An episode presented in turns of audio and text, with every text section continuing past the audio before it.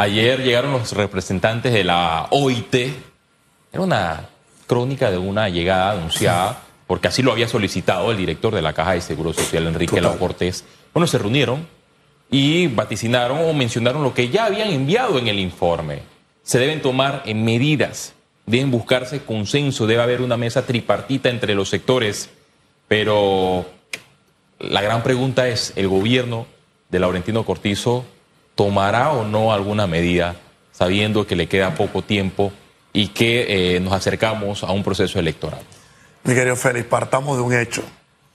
Ah, en mi criterio, a mi entender, la institución más potable, de mayor peso y más importante en el país y para todos los panameños es la Caja del Seguro Social. La Caja del Seguro Social es por excelencia, digamos, la institución que brinda esa seguridad, esa paz social.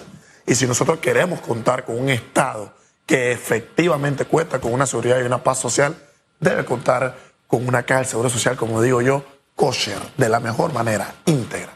Desatender los lineamientos que sin duda alguna tiene la caja del Seguro Social es construir un camino al fracaso, es construir un camino al abismo. ¿Por qué? Porque el no tomar medidas en tiempo oportuno, pues claramente puede hacer que el retraso, puede hacer que la afectación o que la salida de la crisis en la que nos encontremos sea más larga, se afecte mucho más eh, y nos tome mucho más tiempo. Y eso es lo que no tenemos. Tenemos que aprovechar lo más importante que tenemos los seres humanos en vida, que es el tiempo, y el tiempo es vital.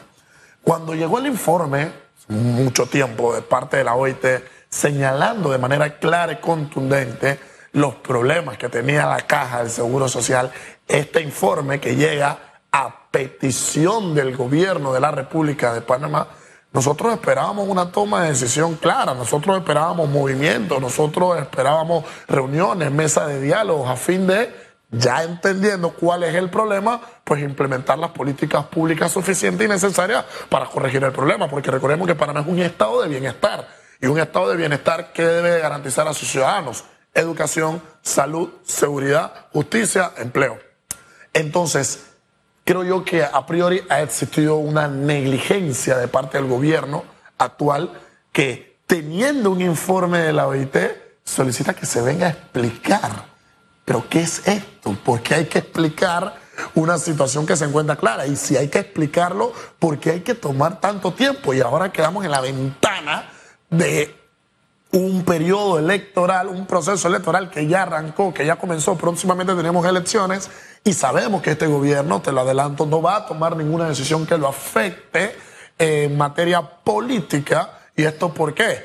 Porque es más importante para este gobierno, ¿qué cosa? El tema que si de partidas por aquí, el tema que si de descentralización paralela, el tema de cómo vamos a utilizar los recursos para nuestros candidatos, el tema de cómo distribuimos la platita y qué decisiones podemos tomar en pro de que nos beneficien para obtener votos en el 2024, pero no se va a tomar ninguna decisión clara y contundente que en efecto pueda resolver la crisis caótica que tiene la Caja del Seguro Social fundamentalmente en el tema de invalidez, vejez y muerte.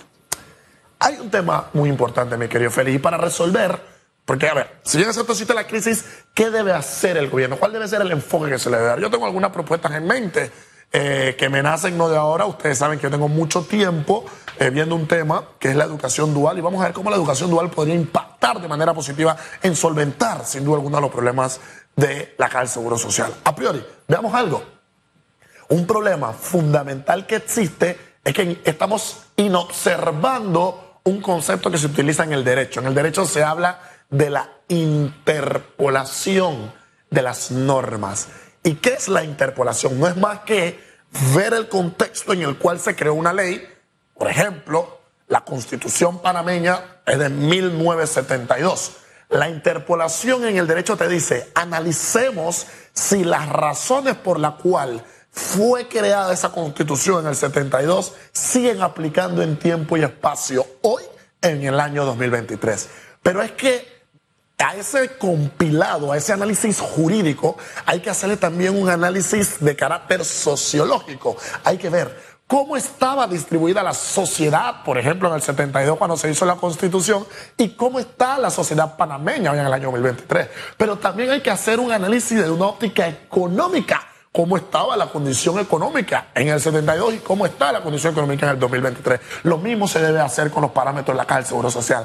La ley, el criterio sociológico, el criterio económico, cuando se creó sin duda alguna los lineamientos y las normativas internas, responden a los intereses que tenemos hoy en día. La respuesta es clara, no y se deben de revisar. Pero ¿cuál es un problema más a fondo que existe hoy por hoy y por qué no se va a corregir claramente la Caja del Seguro Social adoptando la medida que sea? Por la, falso, la falta de oportunidades que hay en nuestro país. Y esa falta de oportunidades hace, mi querido Félix, que hoy por hoy el empleo informal sea un escándalo en Panamá y que al mismo tiempo quienes están en un empleo informal, gran parte, que quieren aspirar a un empleo formal, no lo pueden hacer. ¿Por qué? Por la carencia, por la falta de oportunidades en un país donde una persona estudia una licenciatura, un diplomado, una especialización, una maestría y trata de ingresar al sector eh, formal y que le piden experiencia. Entonces tienes a un licenciado magister manejando taxi. Y ojo, manejar taxi no es un problema. El problema es tener tantos títulos, tantos diplomas, ser un licenciado, estar más graduado con un termómetro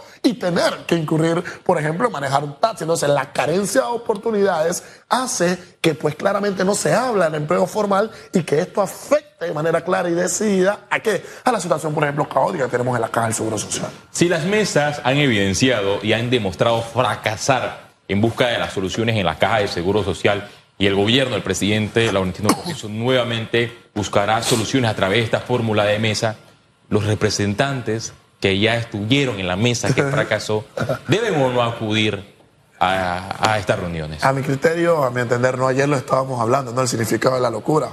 Vamos a tratar de buscar un resultado distinto con los mismos actores que tienen las mismas intenciones, que mantienen los mismos intereses, que tienen los mismos pensamientos, con el mismo carácter ideológico y pues creo yo que, si bien es cierto, soy un fanático de Platón, que decía que, el diálogo está en las respuestas a las interrogantes que tenemos los seres humanos, pues yo creo que la mesa de diálogo que se aperture para la Caja del Seguro Social no va a tener una respuesta, un papel, un documento, una resolución final que pueda aspirar a intentar resolver los dilemas que tenemos.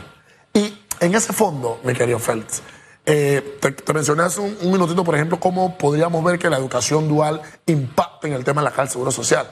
¿Cuál es la realidad que nosotros tenemos hoy en día? Los jóvenes nosotros lo tenemos olvidado.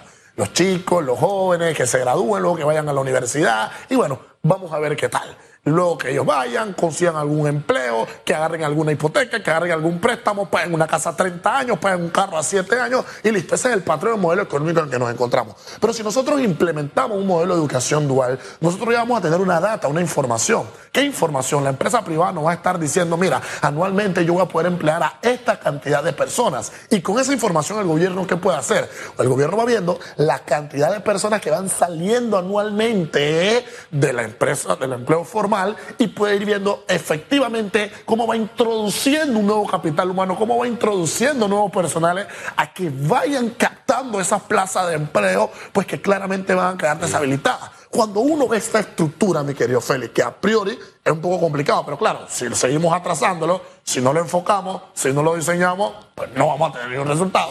si, lo, si, lo, implementamos, pues tendríamos algún resultado distinto al que tenemos. Ambos somos jóvenes, me imagino que tú tienes amigos que has escuchado esto. Yo tengo amigos que, han dicho lo siguiente. ¿Yo para qué voy a cotizar en la caja de seguro social? Si no me va a llegar nada. ¿Para qué voy a, tener un empleo formal porque me van a descontar todas las quincenas lo que debo aportar a la caja de seguro social y no recibo, no percibo un beneficio a cambio? Y esa es la mentalidad de la juventud. Totalmente. En vista de esta crisis de la caja de seguro social, va a buscar otras opciones. Trabajar sin en cotizar en la caja de seguro social que como lo has mencionado, es una de las instituciones más importantes del país. Félix, te hablo del ejemplo personal. Eh, por ejemplo, yo estaría en la categoría de un empleo informal, porque yo no cotizo en la caja. Y todos mis ahorros y todas mis disposiciones pensando en un plan de retiro son de la empresa privada. Máxime que ustedes saben que yo soy un hombre de derechas y creo en mi catálogo eh, minarquista y que el Estado hay que llevarle una mínima expresión, pero yo soy el vil ejemplo y si te me siento con mi círculo cero de amistades, ninguno cotiza en la caja, todos están desde un sector informal, todos son emprendedores, todos tienen su negocio y lo que hacen es, vamos a hacer nuestro ahorro privado, vamos a tener nuestras distintas cuentas que nos van a, garantizar un plan de retiro efectivo. Y así como lo piensas tú, así como lo pienso yo, hay un montón de jóvenes que no ven las oportunidades, que no ven el escenario claro y contundente directo. Y si me lo preguntas, a mí me gustaría aportar a la cárcel social, claro, pero óigame, que no se roben el dinero, que no es que no van a haber medicamentos, que no es que los viejitos no van a poder cobrar su, su, platita, sino que vamos a sentarnos como país, todos los agentes, a diseñar una reestructura, un cambio de 180 grados en el diseño que hemos tenido de la caja, que hoy es un fracaso, una junta directiva que no comprende cuáles son los lineamientos claros que se deben implementar, con un gobierno que no está en la capacidad y no tiene el coraje de poder tomar las decisiones claras y contundentes para salir y sacarlo de la crisis que tenemos, tenemos que sentarnos todos los agentes en pro de un beneficio mayor que es la seguridad y la paz social a fin de mejorar, salir de la crisis que estamos y enrumbar el órgano, la institución más importante que tenemos a mejores días con mejores luces. ¿El próximo gobierno está obligado a aumentar la edad de jubilación? Bueno, ese es un tema que hay que analizar con, con detalle. A priori pareciera ser un escape eh, saludable, pero habría que ver si la repercusión de aumentar la edad lo vamos a ver con el paso del tiempo, porque quizás una medida o una curita para la enfermedad hoy se convierta mañana en un dilema pues más agravante para el tema eh, sin duda alguna, de la Caja del Seguro Social. Pero lo que sí te puedo decir es que el gobierno entrante eh, del próximo año está en la obligación decidida de atender como primer tema la Caja del Seguro Social. El no hacerlo es un fracaso para el país. Hay personas que piensan, ¿para qué aumentar la edad de jubilación si los mismos actores de siempre son los que van a manejar más estos recursos?